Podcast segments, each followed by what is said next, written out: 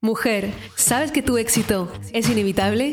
Si tienes sueños para cumplir, si quieres llegar al siguiente nivel en tu vida, tus relaciones y tus finanzas, estás en el lugar correcto. Acompaño a miles de mujeres en más de 30 países a manifestar vidas extraordinarias. Mi nombre es Maite Isa, soy coach experta en manifestación y he creado un emprendimiento de 7 cifras partiendo de cero. Mi obsesión es darte todas las herramientas, la inspiración y la transformación que necesitas para crear una vida de abundancia ilimitada. ¿Estás lista? Empezamos.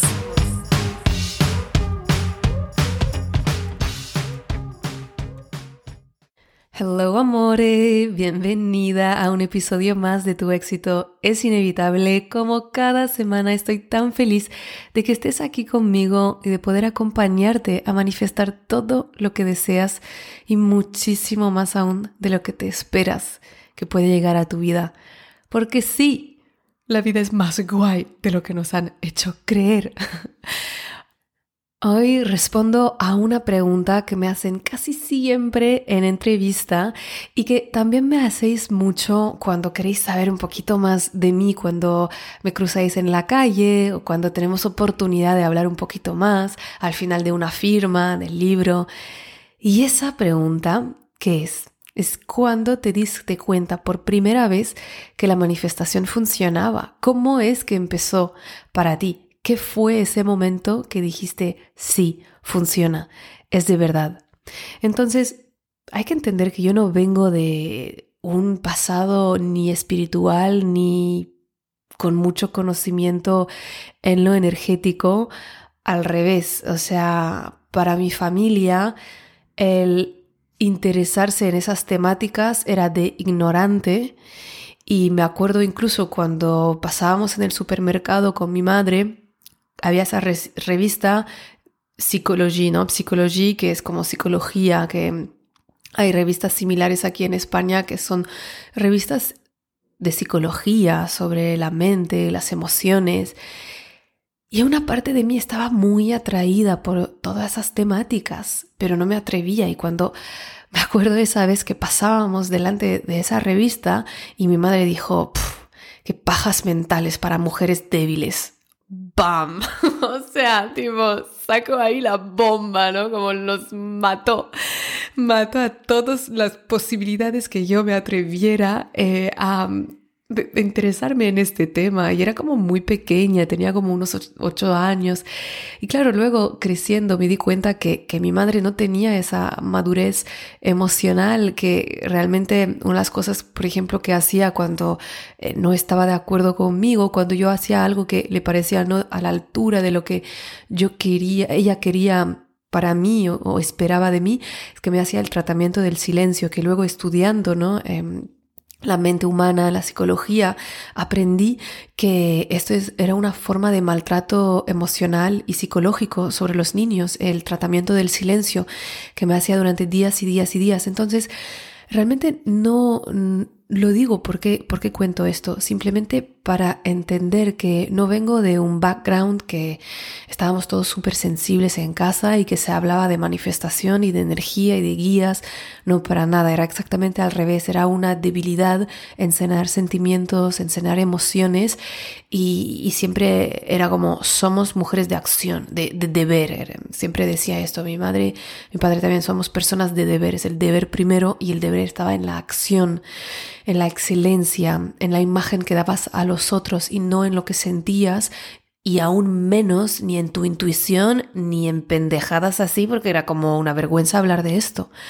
De hecho, durante bastante tiempo no les dije ni que había dejado mi trabajo ni qué hacía una parte de mí era porque estaba demasiado estresada para saber si podía mm, pagar las facturas y no necesitaba el, estrés adicional de mis padres. Y otra razón es porque me daba vergüenza hablar de estas temáticas eh, esotéricas cuando realmente mi familia estaba eh, no en contra, más. Es como eres retrasada si hablas de esto, ¿no?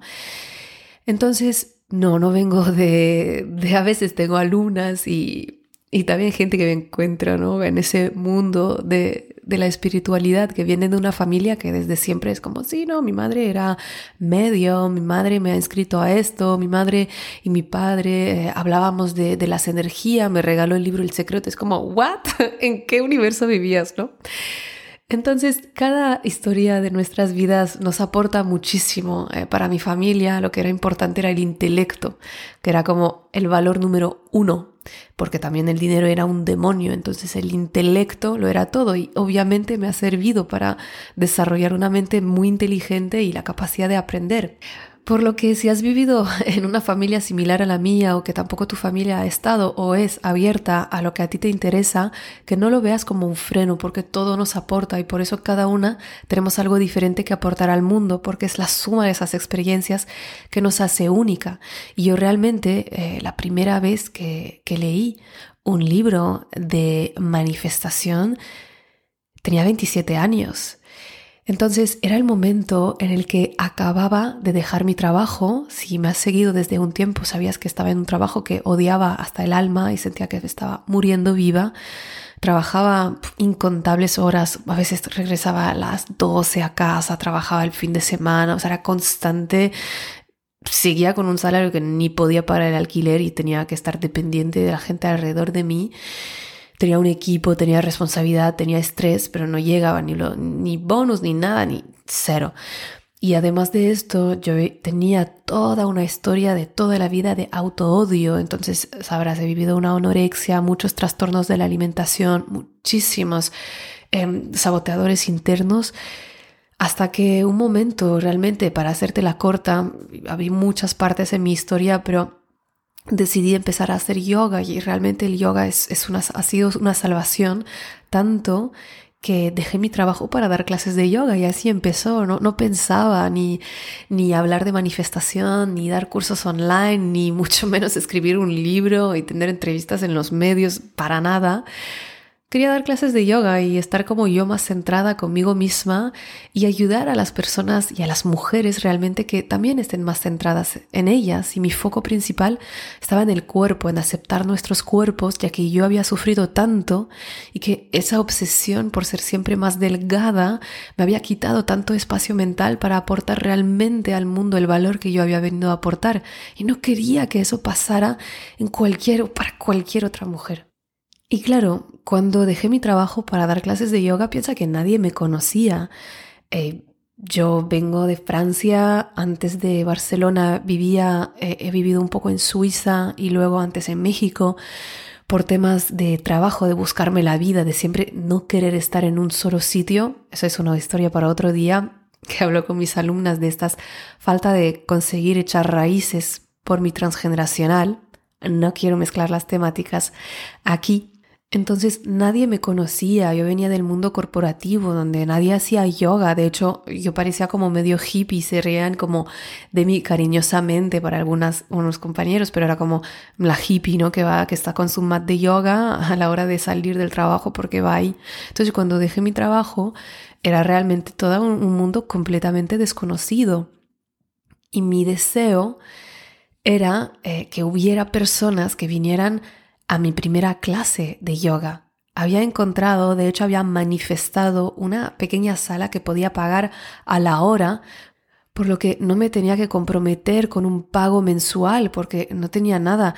Eso es otra historia que yo dejé mi trabajo de un día para otro sin ahorros. O sea, imagínate el nivel de, de confianza en la vida, que no es algo que recomiendo.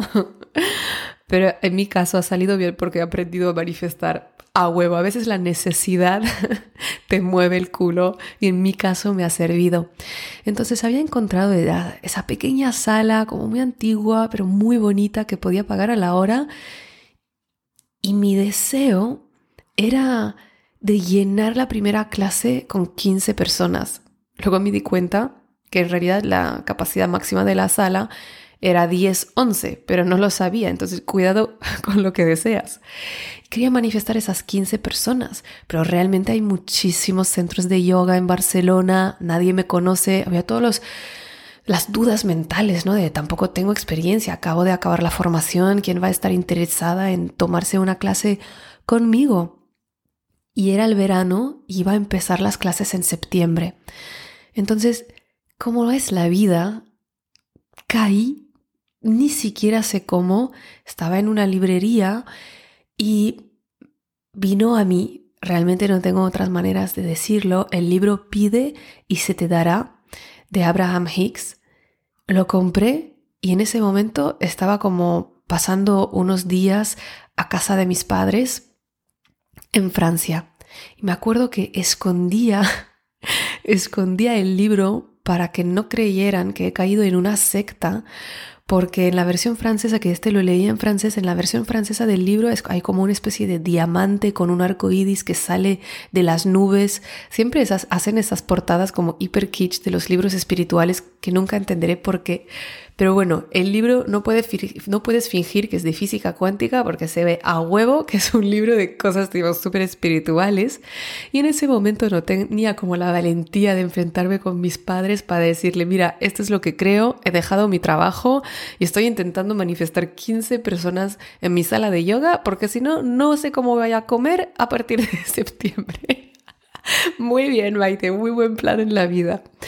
Entonces me acuerdo que lo escondía y que a la noche cuando iba a la cama lo abría y lo empecé a leer. Y me acuerdo de esa sensación cuando empecé a leer las primeras frases, porque las primeras frases te explica que es un conjunto de espíritus que se llama Abraham, que están aquí para guiar la tierra y para dar lecciones a los humanos y ayudarlos a crear lo que desean en su vida y a vivir una vida más armónica, y en este caso hablaban mucho de manifestación sin, sin decir la palabra específica de manifestar, pide y se te dará. Entonces me acuerdo esa sensación la primera vez que leí ese párrafo y de sentir que, oh, estaba encontrando la realidad más real del universo o me estaba volviendo completamente loca. Era una de las dos cosas, no había entremedio porque estaban aquí escribiendo este libro un grupo de espíritu a través de una tía que les estaba canalizando, diciendo, hablando en plural, era como, what the fuck, ¿qué está pasando con esto? Y siento, oh, eso es lo más genial que he leído nunca, o realmente estoy cayendo en la locura más total y absoluta. Y seguí leyendo, y seguí leyendo y apliqué lo que estaba en, en ese libro, sobre todo sobre la visualización y las emociones, ¿no? Dicen algo que necesitas, creo que son 18 segundos de visualización enfocada para imaginar que realmente va a ocurrir y está ocurriendo lo que, lo que deseas y hablan de cómo subir tus emociones a la, hora de, a la altura de la realidad que tú deseas crear y añadí cosas como mías intuitivas que empecé a escribir, escribir, escribir una y otra vez la gratitud que sentía y todo exactamente como estaba pasando para esa primera clase de yoga en la que llegarían 15 personas. Y lo hice durante un mes, todo el tiempo que estaba entre yo y la clase. Y evidentemente también tomé acciones, tomé acciones, creé unas publicaciones en Facebook, que intenté hacer publicidad en Facebook que no tenía ni idea, que pude como promocionar el post, ok, hice un evento, hice todo lo que podía, ¿no? Hablé con personas que lo menciono porque muy a menudo la gente se olvida que hay que tomar acción también. Y tomé todas las acciones que me parecían en ese momento las adecuadas, ¿no? Para que gente se enterara y quisiera llegar a mí, a mí.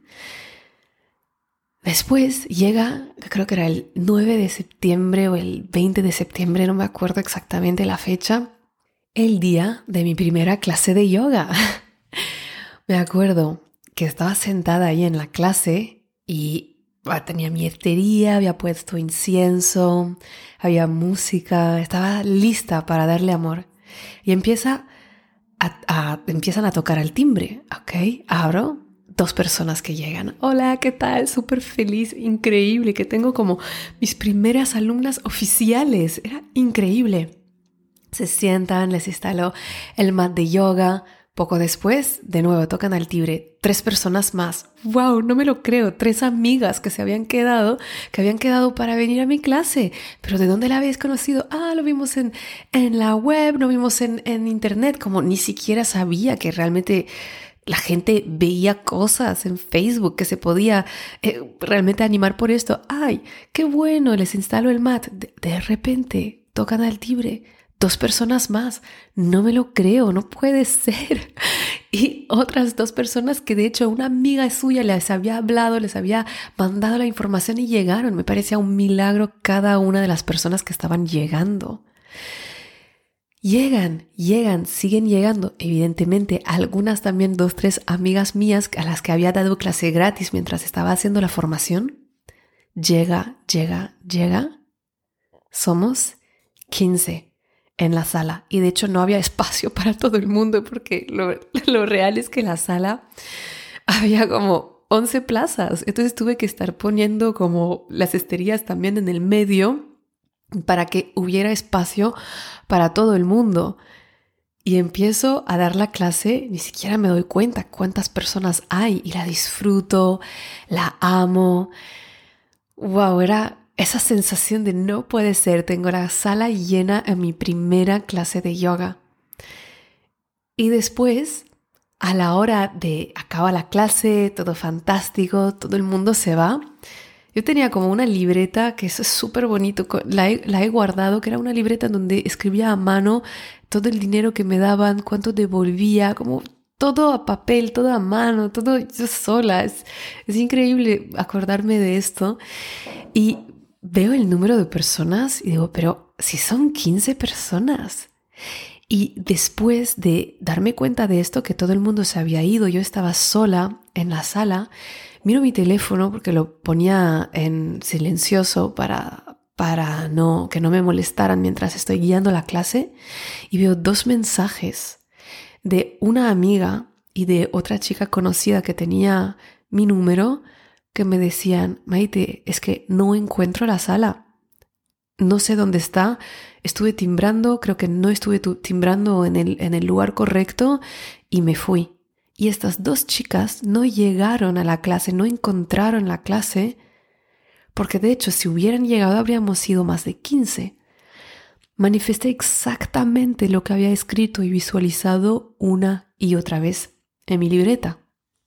Eso es la primera vez que me di cuenta que la manifestación sí era real y que la manifestación sí funcionaba. Y después de eso es cuando yo me prometí aplicar todo lo que podía encontrar, ver, entender sobre la manifestación para comprobar si de verdad seguía siendo real en mi vida y entonces, poco a poco, a lo largo de esos descubrimientos, es cuando empecé a enseñarlo y a dejar el yoga, que de repente me supo a poco trabajar solo en el cuerpo y quería siempre más y más y más trabajarlo en la mente. Entonces, después de esto pensé, lo voy a hacer para todo. Y es cuando me decepcioné y cuando me di cuenta que los conceptos que explicaban en el libro y en lo más común que se encuentra sobre la manifestación es que no se habla de la mente subconsciente. Se habla de las emociones, se habla de visualizar y yo seguía haciéndolo y como que ya no me funcionaba o me funcionaba para el número de alumnas, pero no me funcionaba para que realmente luego yo pudiera tener ese dinero, que realmente ese dinero se quedara o para las otras áreas de mi vida. Y es en ese momento cuando pensé que y me di cuenta que lo que estaba escrito en este libro estaba muy bien para empezar, pero no era suficiente y que tenía que aprender muchísimo más e indagar muchísimo más sobre cómo realmente funciona la mente, esa parte sumergida del iceberg, ¿qué hace? Hace 95% de lo que creamos y cómo yo puedo encontrar la clave, puedo encontrar el código que me abre el poder de mi mente subconsciente, si incluso esos libros que leo no son suficientes para crearme ese éxito a largo plazo que yo deseo. Así que esa es la historia, el inicio, una parte del inicio de mi historia. Cuéntame de verdad, ¿cuál ha sido a ti la primera vez que te has dado cuenta que sí funcionaba la manifestación y que te empezaste a interesar más e indagar más? Quiero saberlo todo. Etiquétame como siempre a maite-isa, I-S-S-A, y Maite es con I latina. Dime, cuéntame, etiquétame en tus stories, comparte con las mujeres de tu vida que necesitan confiar en que sí la manifestación funciona y recordar el por qué han iniciado, que a veces cuando estás en el medio del camino te pierdes, te olvidas el para qué has empezado y por qué sí sabes que es real y por qué sabes que funciona. Te mando un mega abrazo y nos vemos en el próximo episodio. Chao.